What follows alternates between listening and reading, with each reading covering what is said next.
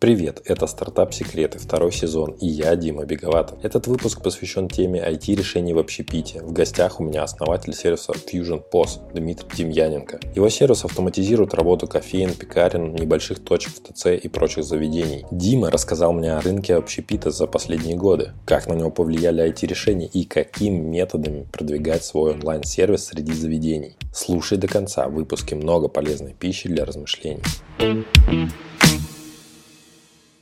Привет, Дим. Поприветствуй слушателей и коротко расскажи, кому и чем ты помогаешь своей командой. Всем привет. Наша команда занимается, специализируется на программном обеспечении для кафе, баров, ресторанов. В основном это малый бизнес. Наше программное обеспечение именно заточено для молодых предпринимателей, которые открывают какие-то свои стартапы в сфере общепита. Вот. И мы, собственно, стараемся им помогать э, нашими, так сказать, IT-решениями. Расскажи, что вообще происходило за последнее время на рынке общепита. Ты что такое слово стартап, оно тоже у меня в голове больше ассоциируется, конечно, к IT-решениям, но и в целом его можно применять в разных отраслях, и в том числе и в области общепита, конечно.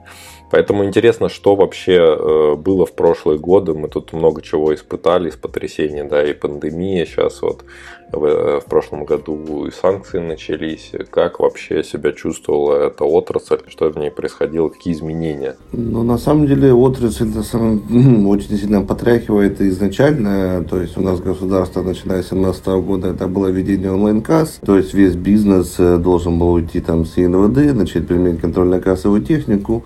Это там тревожки в 2017 году, в 2018 году уже ИПшка добавили.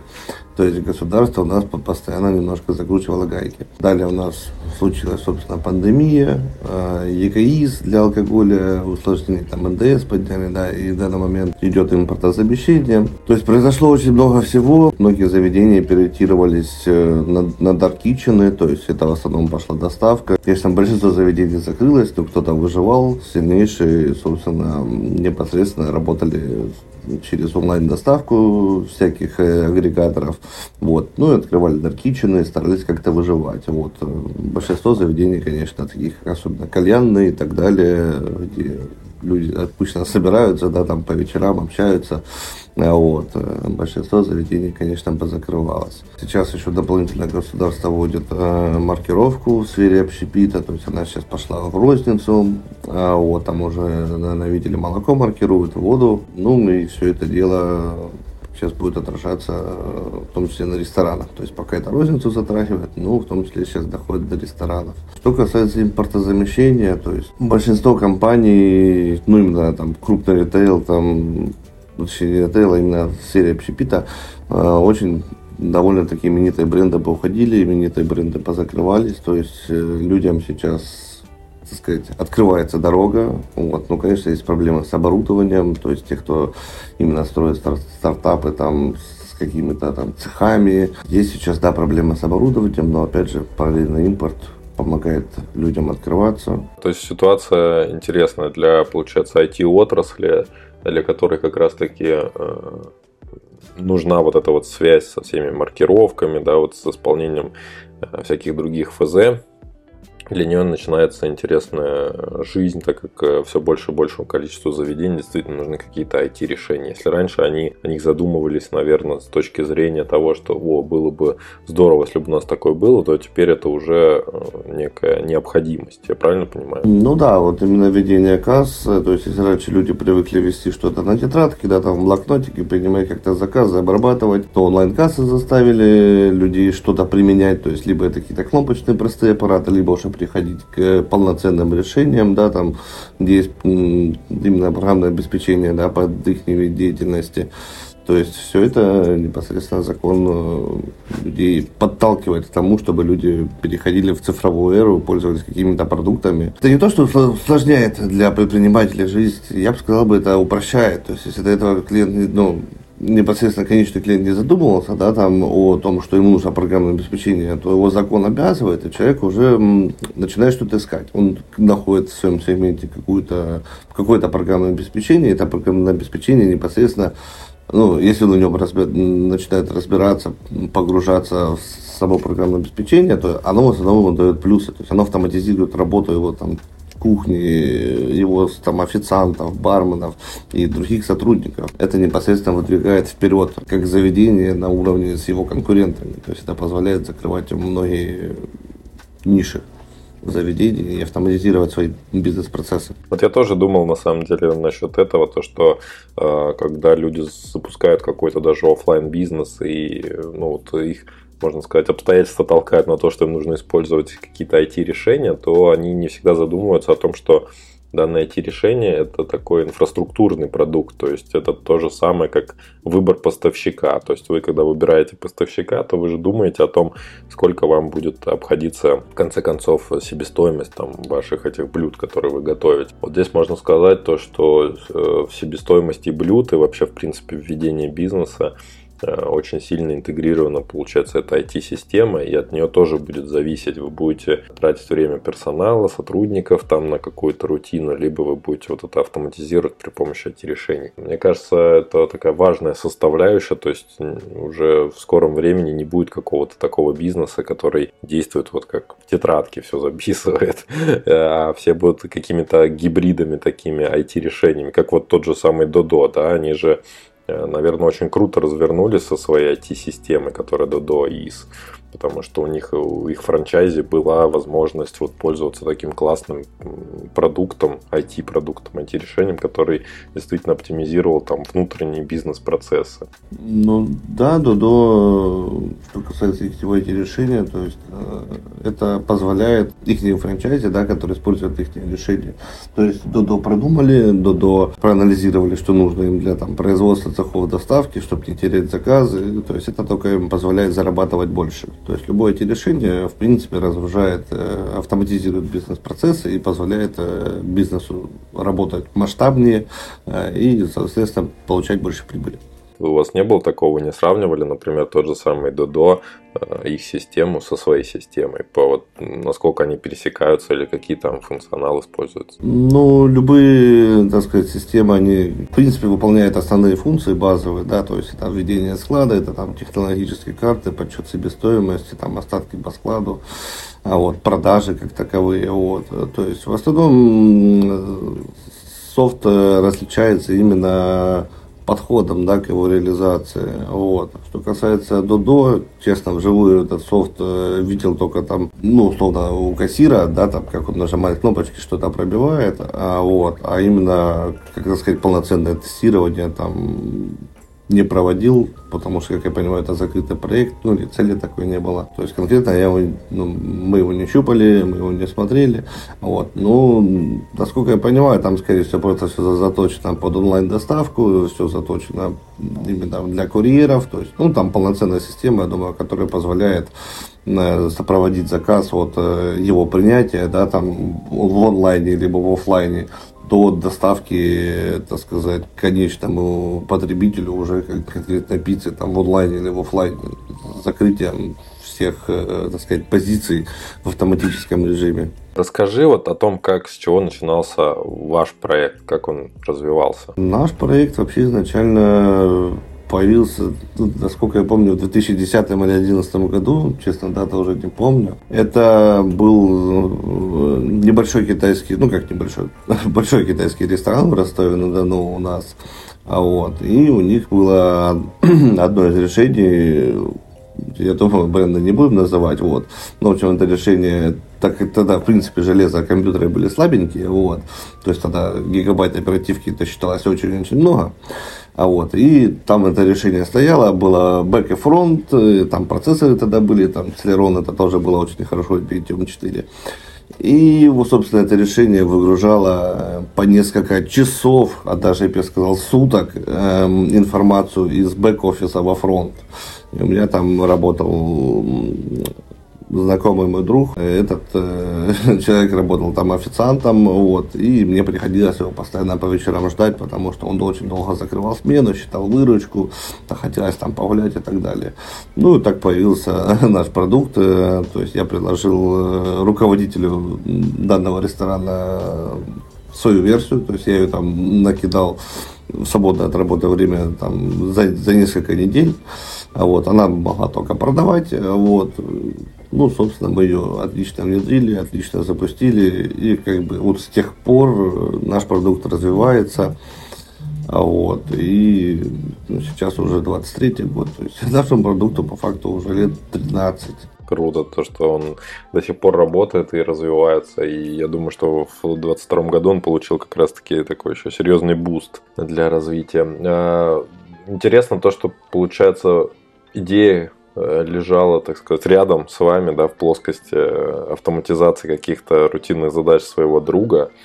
И частенько стартапы, они не обращают внимания на то, что у них прям под носом творится, происходит, как они могут помочь другим людям выполнять их работу быстрее или легче.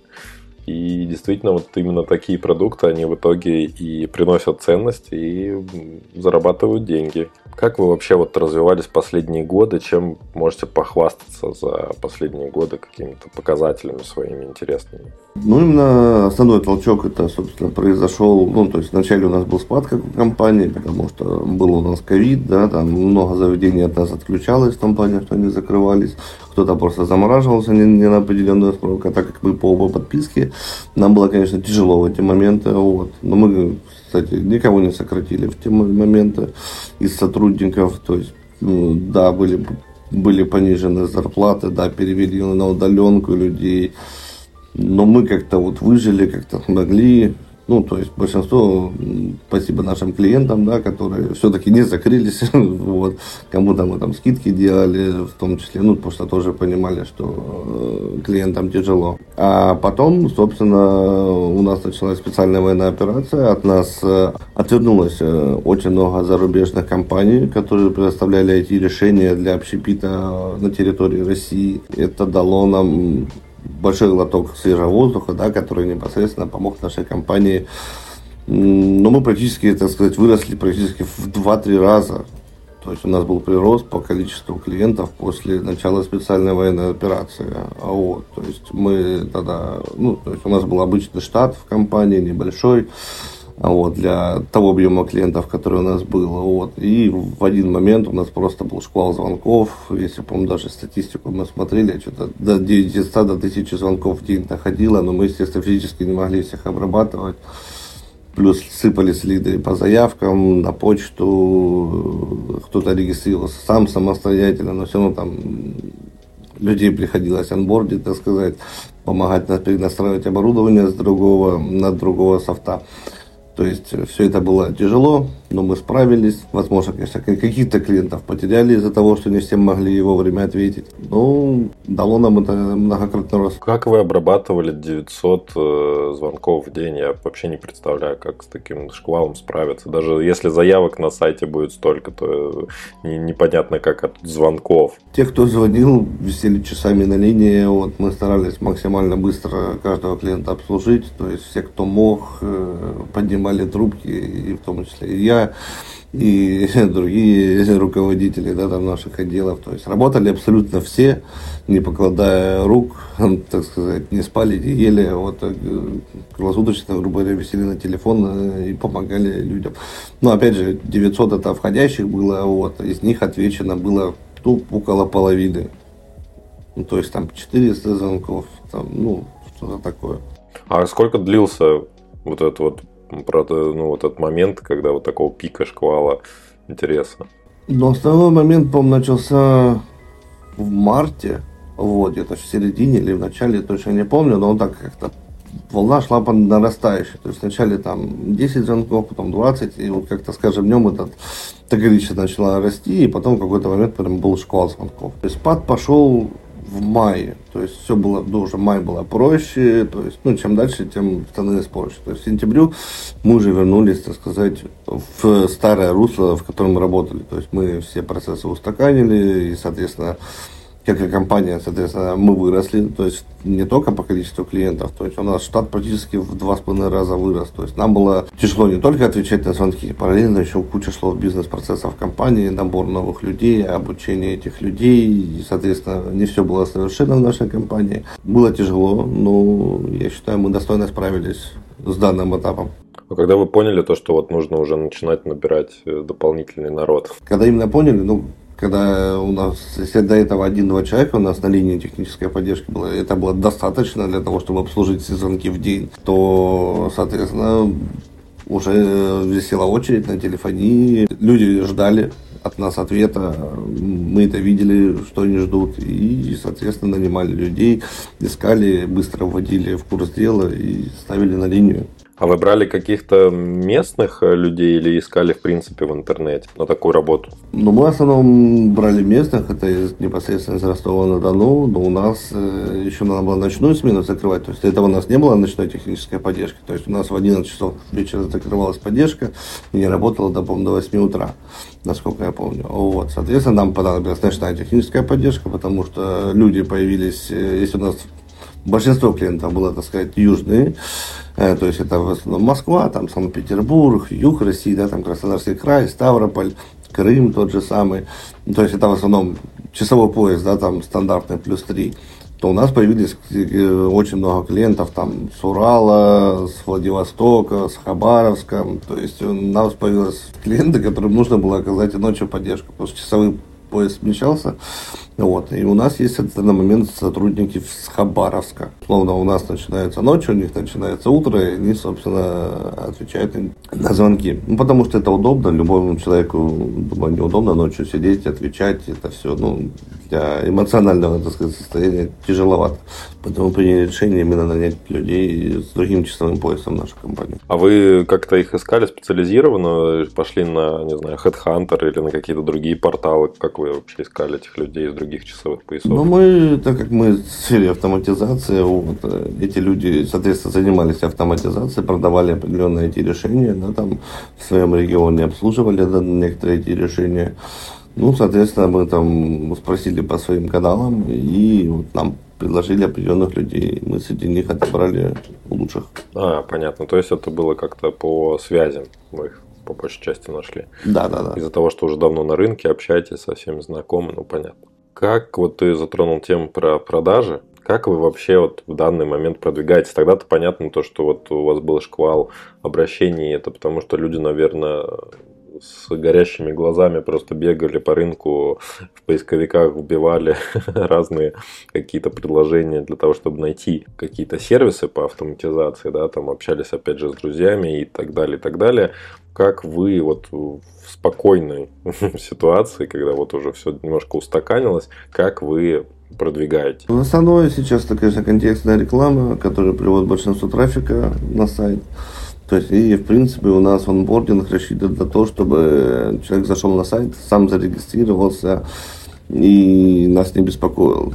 вот, то есть, мы стараемся именно клиенту ну, это как бы автоматизация наших же процессов, то есть у нас идеальная бизнес-схема, это когда человек э, сам наш, сам наш, нас нашел, сам зарегистрировался, сам настроил свое оборудование, либо там условно купил у нас, мы его отправили непосредственно к человеку, транспортная компания распаковала, ставил розетку и работает. То есть это идеальная, так сказать, идеальный онбординг. Ну, естественно, чудес не бывает, есть разные клиенты, которым нужна разная помощь. Ну, в основном это, да, контекстная реклама, второе это, конечно, SEO, ну и третье это там сарафан. То есть э, есть э, довольно много лояльных клиентов, которые советуют нас, которые приводят э, своих знакомых, друзей, и, собственно, так и пополняется наша база клиентов. То есть, э, например, через какую-нибудь таргетированную рекламу такой продукт не продается, я правильно понимаю? Почему? Контекст работает, это таргет по факту. Да, он конверсия с него не очень, но вот, довольно дорого лид обходится, но, вот, но работает. Ну, по таргетам я подразумеваю именно не когда человек вводит запрос в поисковик и находит что-то по своей теме, а вот такие баннеры какие-нибудь там типа RCA или Э, баннеры или посты в ВК. Так вы тоже пробуете продавать? В социалках мы пробовали, вот, в социалке совсем маленькая конверсия, а именно вот баннер Россия, ну это же по факту контекста, вот, и это работает. А в социалках там что там сложнее просто эту аудиторию найти, которая владеет своим кафе? Да, но сейчас же в социалках, если раньше ВК, ну то есть суть какая, сейчас возраст людей, которые да, открывают общепит, это в основном там 25 и там до 40 лет, я бы так бы сказал, там основной сегмент, да, там если даже если взять ту аналитику, которая приходит там на сайт, то есть это в основном ближе люди к 30 годам. Соответственно, эти люди, очень мало тех, кто ВКонтакте в том же самом сидит. То есть, раньше ВК вот этот вот возраст 5 лет назад сидел, то сейчас там единицы остали, максимум заходит, там сообщение почитать в личке, там от какого-то знакомого, у которого телефон, да, там не сохранился в телефоне, это там не используешь ту же самую телегу, либо WhatsApp, да. Соответственно, одноклассники это, в принципе, соцсети не нашего уровня, то есть, а Facebook, ну, сами знаете, это запрещенная компания в данный момент на территории Российской Федерации, соответственно, это не работает. Интересно, да, тоже получается ситуация, как же выходить на такую аудиторию. Но вот э, ты еще из перечисленных вариантов э, не назвал контент-маркетинг, например. Вы как-то пробуете там продвигаться на тех же порталах, типа там BC.ru, там какие-то статьи писать на свою тему для владельцев кофеин или кафе. Что касается VC.ru, ну, в основном это наши партнеры там размещали статьи а вот, о нашем программном обеспечении. А вот, конкретно мы еще не размещали там статьи, мы стараемся э, писать статьи в основном на наш сайт. Э, внешние статьи, ну, возможно, точнее, у нас есть на сайтах агрегаторах на нескольких э, эти статьи. Но в дальнейшем планируем, возможно, там какие-то на в том же VC, либо Хабре, возможно, занять какую-то свою нишу и писать какие-то бизнес-кейсы, истории открытия, там, ну и, в принципе, как сказать, помощь людям, которые занимаются общепитом, чтобы им помогать. Ну да, ну, например, еще Дзен. Вот я сейчас вспомнил, что Дзен тоже э, рассказывает о нем хорошая история. Вот, э, ты еще рассказал по поводу онбординга, о том, что есть идеальный вид онбординга, когда люди там все самостоятельно делают от начала и до конца. Но, наверное, такой процент людей, он мал. Вот какой у вас примерно вот такой процент? Такой процент, ну, условно, конверсия, ну, 40, ну, там, 40-50 процентов, да, от общего количества регистраций. То есть, это те, кто уже зарегистрировал, те, кто совершает первый платеж, да, после использования, там, демо-периода. Я думаю, ну, таких людей процентов 15, может, даже 10, а может, даже не меньше. У нас конкретной статистики нет, да, но таких людей довольно немного.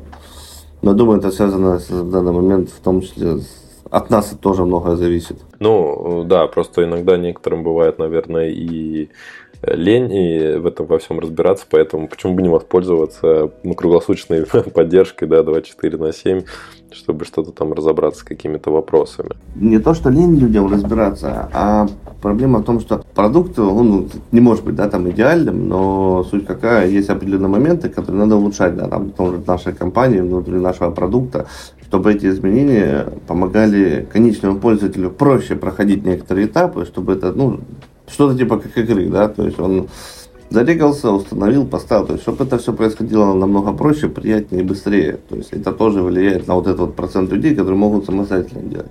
Соответственно, у нас не все совершенно, и, соответственно, приходится прибегать к поддержке менеджеров и технической поддержки, которые помогают человеку сделать некоторые шаги. Но мы, опять же, стремимся к тому, чтобы вот эти вот шаги минимизировать, и сейчас там очень много для этого делаем. Знаешь, э, я думаю о том, то, что вот э, ты сейчас об этом рассказал, о том, что, наверное, какие-то элементы игровые нужно использовать. Я подумал о том, что вот тот же самый Apple, например, когда он разрабатывал iPhone, да, ну это просто хороший пример, да, несмотря ни на что вынужден его использовать, потому что он действительно хороший в плане того, что насколько они упростили э, для обычного конечного клиента вот этот вот интерфейс, э, того, что как все выглядело, как все было минималистично, как все было понятно, то, что человек самостоятельно мог э, открыть там коробочку, достать телефон, он уже работал и все можно было пользоваться.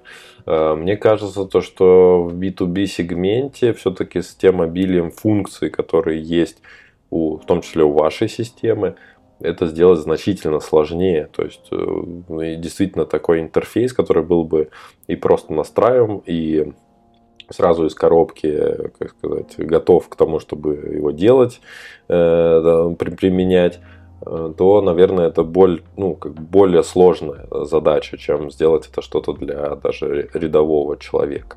как ты считаешь? Да, это довольно-таки сложная задача. И что касается компании Apple, да, там непосредственно Стив Джобс, э, вот, то есть компания Apple, в принципе, ну, то есть является ну, то есть мы схожи, да, по идеологии, там, по тебе то, которое я стараюсь нести команде, которые многие люди в нашей команде несут, несут подобную, да, там, идеологию. То есть мы именно стараемся идти по этому пути. И, кстати, если вернуться к истории развития компании, вот, то есть тогда у нас был 2010 или 2011 год, э, вот этот китайский ресторанчик, в котором, так сказать, целая первая версия нашего программного обеспечения, а, они собирались открывать э, что-то типа, ну, фастфуд, лапшичную, да, там, и тогда э, так сказать, руководитель этой компании задал такой вопрос, слушай, а меня вот не устраивают большие моноблоки, которые там, ну, думаю, ты видел, да, во всех ресторанах такие большие ящики, в которые нажимает э, кассир, да, там, или официант. Вот, то есть э, ему, ну, так сказать, у него был заточен формат на очень небольшие точки, и ему нужно было как можно больше экономить места. И тогда вот у нас Стив Джобс презентовал iPad первый. И мы поняли, что это то, в чем будет будущее. То есть это устройство, которое позволяет, ну, как бы, iPad может быть касса, то есть это маленькое устройство, которое мощнее, чем вот эти вот большие компьютеры. Была вообще как бы первая компания, которая написала драйвер нижнего уровня для онлайн-касса Toll, и которые работали на iPad. Вот, и когда была выставка э, компании Toll, мы показали, что это работает. Они прям удивились. И мы тогда еще, кстати, когда это был 14 или 15 год, уже наше решение на iPad работало. Мы связывались с компанией Антол, э, все это показали. Ну и, в принципе, обращались в том числе в Стрик, те, кто кассами занимался. Нам, соответственно, USB, ком ты никак к iPad не подключишь. Как заставить печатать онлайн-кассу, кроме как по сети, вариантов не было. И только самые дорогие модели касс содержали в себе там либо Wi-Fi модуль, либо там интернет-кабель для подключения к сети. И мы тогда, помню, писали письма в Атолы, в том числе в Штрих. Ребята, сделайте, пожалуйста, доступное решение для малого бизнеса, чтобы там был хотя бы Wi-Fi, либо хотя бы интернет-разъем. Вот. И они нам не верили, то, что как бы, будущее за iPad. А сейчас посмотрите, очень много касс появилось на том же самом андроиде. То есть это там небольшие терминалы, которые печатают чек и да, работают на андроиде. Да, удивительно на самом деле, как все происходит в этом нашем мире, то, что IT настолько двигает все вперед настолько вплетается в нашу жизнь. И, собственно, даже такие потребительские вроде бы штуки, как iPad, iPhone уже используются и для работы. Расскажи по поводу вашего ценообразования, потому что это довольно такой э, сложный вопрос, мне кажется, для стартапа. Сложный почему? Потому что за него редко вообще берутся люди. То есть э, смотрят э, в основном на то, как все на рынке устроено, и, наверное, только от этого отталкиваются. То есть очень мало экспериментов проводится с ценой, хотя это же часть бизнес-модели, и она очень-очень сильно влияет на маржинальность вашего проекта, на то, как вообще он выживет или не, выживет. Не выживет. Э, расскажи, вот как у вас э, шли, может быть, эксперименты? Были ли у вас какие-то эксперименты с ценообразованием? Как вы вообще его выстраивали? На самом деле экспериментов у нас э, не было. Когда мы вот тогда в 15 году или в 14 уже не помню, когда мы, у нас появились там первые, так сказать, десяток клиентов, да, вот, мы для себя приняли тарифы определенные, ну, то есть мы посмотрели на конкурентов, посмотрели их функционал, Соответственно, спозиционировали нашу систему на определенном уровне. И вот тогда придумали эти тарифы. И вот сколько лет прошло уже, получается, ну, если, допустим, это был 15 год, то есть прошло уже 8 лет, у нас те же самые тарифы, мы их не пересматривали, и до сих пор они все те, хотя, ну, происходило многое за эти годы, вот. Себестоимость, так сказать, продукта менялась.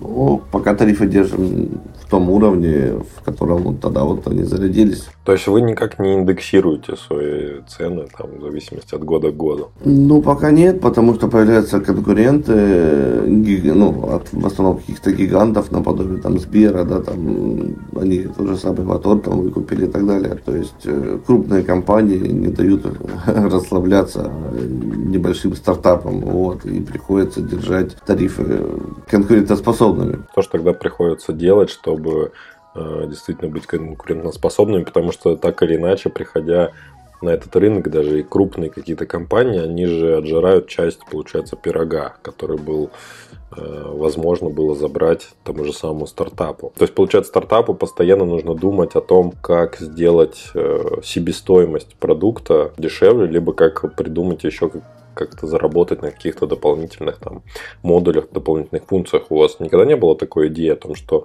вот если выйдет сейчас вот такая вот функция, мы сделаем ее платной, она будет отдельно сколько-то там стоит денег. Да, но опять же рассчитаны на малый бизнес и человеку, то есть вот сейчас в данный момент тот ценообразование, которое у нас сейчас есть в тарифах, оно максимально лояльная, да, для, ну, то есть максимально платежеспособна для наших клиентов. Но тут даже многие приходят и говорят, блин, ребята, ну как-то вот очень дорого. То есть мы понимаем, если мы повышим ставку, то мы потеряем вот этот вот сегмент людей, которые способны платить именно определенную сумму. То есть человек какой-то открывает там условно бургерную, да, небольшую, у него нет э, возможности платить э, очень много за софт. Хотя это его бизнес-процессы, хотя вот софт, да, там выполняет очень много задач, вот, но вот у людей нет финансовой возможности платить, то есть э, именно ту сумму, которую мы бы хотели. Поэтому приходится поддержать, так сказать, тариф. Не то, что поддержать, у нас он остался в том же ключе, а вот, но повышать мы пока ну, не готовы от слова совсем потому что мы понимаем, что это все тяжело. Поэтому какая-то доп-функция, мы в основном, если у нас что-то появляется, что касается доп-функции, то есть у нас в основном это идет уже в к текущим тарифам. То есть, условно, там на минимальном тарифе, возможно, не будет, а вот на самом дорогом она появится бесплатно для тех, кто уже будет. Ну, возможно, если что-то в дальнейшем вот прям придумаем, возможно, какой-то опция пойдет, но пока... Ну, а расскажи, а большая у вас вообще команда? То есть, вам же нужно оплачивать, получается, фот постоянно, ежемесячно, у вас там трудятся разработчики, да, там дизайнеры, еще кто-то. Большая команда вообще работает над проектом? Точно сейчас даже не скажу, сколько. Ну, около 25 человек это точно у нас кома- э, в команде разработчиков. Из них ну, около 8 разработчиков. Это, по-моему, с дизайнером вместе. Угу. 8, 8 разработчиков это, это серьезно. На самом деле это много, если по деньгам тоже прикинуть, сколько сейчас IT-специалисты, программисты получают, это прилично довольно-таки. Ты говорил о том, что были какие-то сложные времена, связанные с пандемией, то, что закрывались, получается, клиенты, э, меньше могли платить. Вот э, такой важный и сложный, животрепещущий вопрос для предпринимателя, это такие моменты, когда, ну, в общем, тебе очень тяжело и сложно продолжать. Были ли у тебя такие моменты, что ты думал, все, надо закрываться и открывать что-то другое? Да нет, таких мыслей, в принципе, никогда не было. То есть э, даже пандемию мы не унывали, мы понимали, что рано или поздно это закончится. Вот. Все равно это как э, для меня этот продукт, это ну, получается большинство моей сознательной жизни. Я создаю этот продукт, и я как бы им болею, я стараюсь, чтобы этот продукт э, выходил в рынок, и так просто бросить э, вряд ли бы я смог. Ну, получается, да, у тебя уже вот на данный момент уже там примерно 13 лет э, проинвестировано в твоей жизни в этот проект развития. Я так понимаю, что ты не собираешься его там продавать, запускать что-то новое, как некоторые там серийные, скажем так, предприниматели делают. Ты собираешься дальше продолжать также его развивать, также делать и строить. Ну, пока мне это интересно, пока я этим болею, скорее всего, да, я буду его продавать и так далее. Но все меняется. Никто не знает, что будет через пять лет, поэтому загадывать пока это не будем. Кстати, по поводу пяти лет, э, вот как, каким ты видишь развитие своего проекта, раз ты говоришь то, что я вот сейчас еще болею, видимо, у тебя в голове какие-то есть планы по его развитию, какое-то видение, что ты там представляешь себе, что его ждет впереди, э, каким ты видишь проект через один год или там через пять лет? Можно пофантазировать как-то в позитивном ключе, да?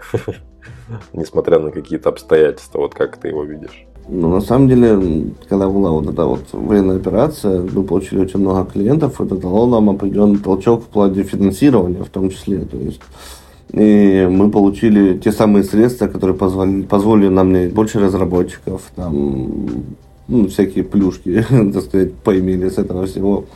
Вот. И, соответственно, мы многое, то, что до этого делали, возможно, что-то по незнанию, что-то по ошибке, определенным вещам. То есть мы сейчас очень много в системе переделываем. Вот. И у нас даже в те года эта концепция идет еще с тех же десятых, там, 13 годов, iPad, вот это все. То есть мы хотим людям давать коробочные решения. И так как сейчас идет все в онлайн, то онлайн заказы, то есть мы, думаю, в этом году мы к концу года анонсируем дополнительный продукт нашему программному обеспечению, который позволит людям нашим, точнее, клиентам, возможно, потом и другим программным обеспечением подсоединяться к этому проекту, позволит упростить э, бизнес-процессы приема заказа, что касается на доставку, на самовывоз и так далее.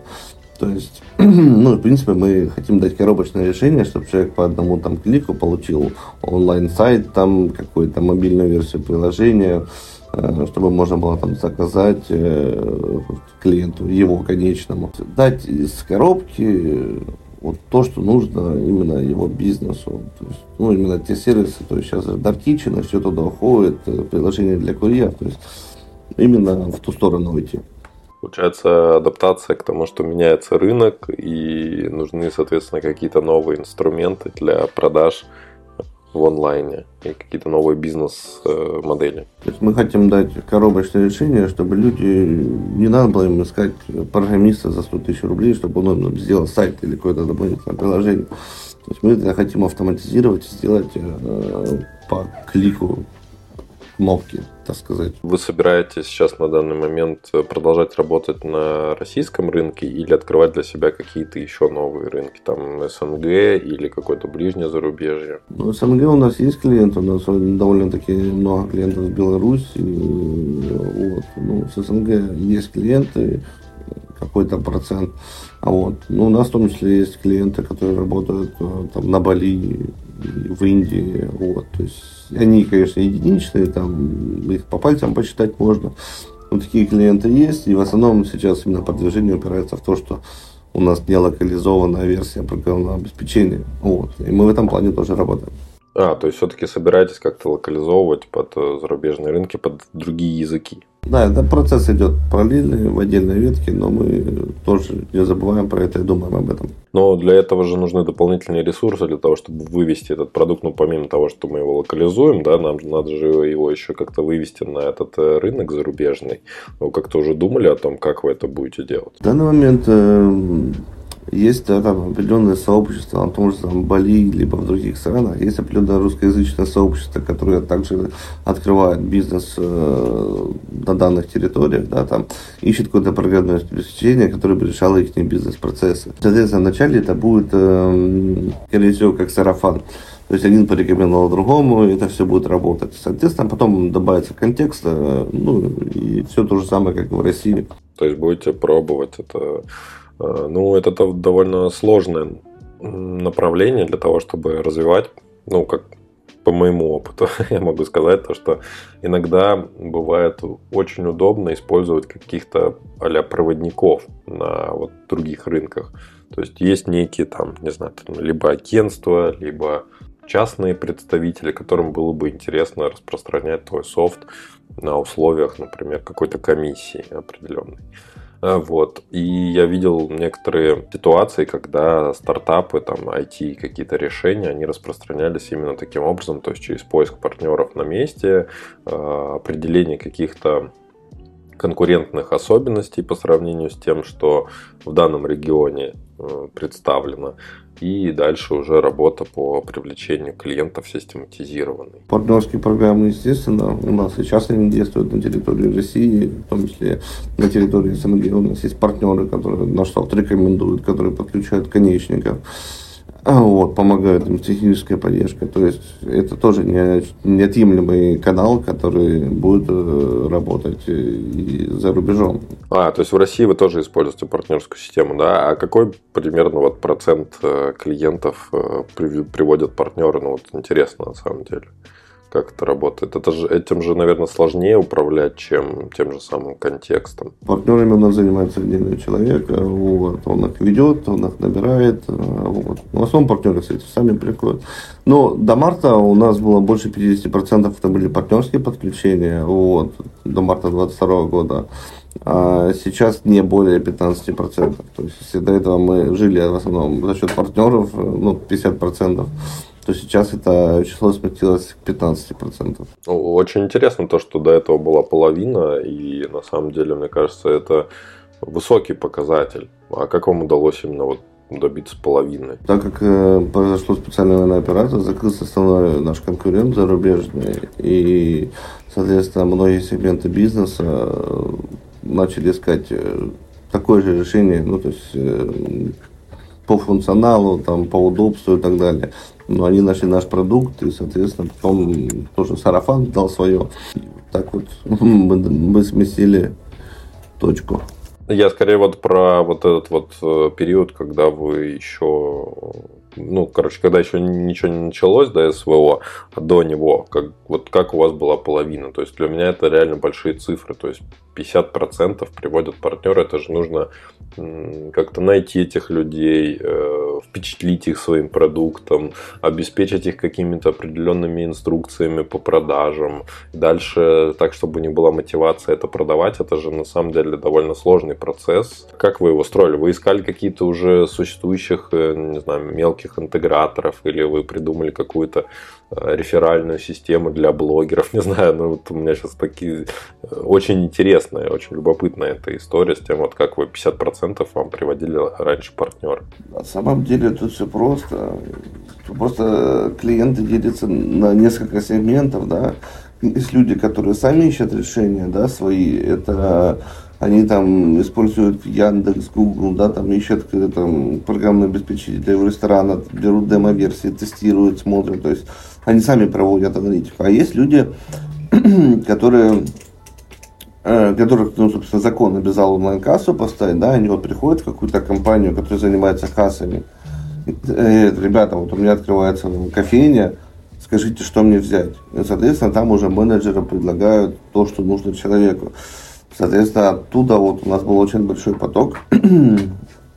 вот. Но опять же, до момента специальной военной операции у нас было клиентов не так-то много, соответственно, у нас были ограниченные бюджеты. Вот. Мы очень мало в интернете у нас была реклама, и, то есть на, нас мало кто знал. То есть, и у нас было, да, с партнерки приходить, ну, то есть основной канал это был партнерский. Партнерский именно за счет того, что онлайн-кассы, и то есть кассе продавали какое-то программное обеспечение. То есть как бы тут все очень просто. А партнеры, получается, они получали какой-то процент от продажи. Да, конечно, у нас есть партнерская программа, они получают вознаграждение от той абонентской платы, которую платят клиенты. Интересно, на самом деле. Но вы, получается, решили сместить все-таки вектор рекламных э, вливаний и бюджетов в сторону именно какой-то рекламы в интернете, а не Э, расширять какую-то партнерскую деятельность, правильно понял? Ну, у нас и тот работает канал, и тот работает канал. У нас просто за счет того, что мы пошли да, в интернет, у нас появилась контекстная реклама. То есть мы начали ну, больше собирать лидов и сами их обрабатывать. Э, ну, вот эта тема, на самом деле, партнерского маркетинга очень интересна. Надо будет как-нибудь э, в отдельном подкасте ее затронуть и поплотнее пройтись. Дим, предлагаю, наверное, нам уже закругляться, чтобы вот как-то обобщить нашу сегодняшнюю тему про общепит, IT-решения, про историю вашей компании. А, дай три совета напутствия тем, кто хочет делать софт для Э, малого бизнеса в разрезе общепита? Ну, думаю, первое – это изучить досконально боль клиентов и дать то, что им нужно. То есть эта идея должна быть грамотная и проработана. Он. Второе, главное, это команда. Должны быть общие цели у команды. И люди должны быть идейные и обладающие нужной компетенцией. Да, все получится. И не ждите какого-то быстрого вау-эффекта. Идите к цели, не сдавайтесь, а добивайтесь, не унывайте. Берите пример с Димой, он уже 13 лет занимается своим проектом, развивает его. Дим, спасибо, что пришел, что поделился этими мыслями и инсайтами из своей работы. Всем спасибо, кто нас сегодня слушал. До скорых встреч. Спасибо, что дослушали до конца. Если вам понравился выпуск, лайкните его и поделитесь с друзьями или коллегами. Это будет лучшей наградой для автора, и новые эпизоды стартап-секретов не заставят себя ждать.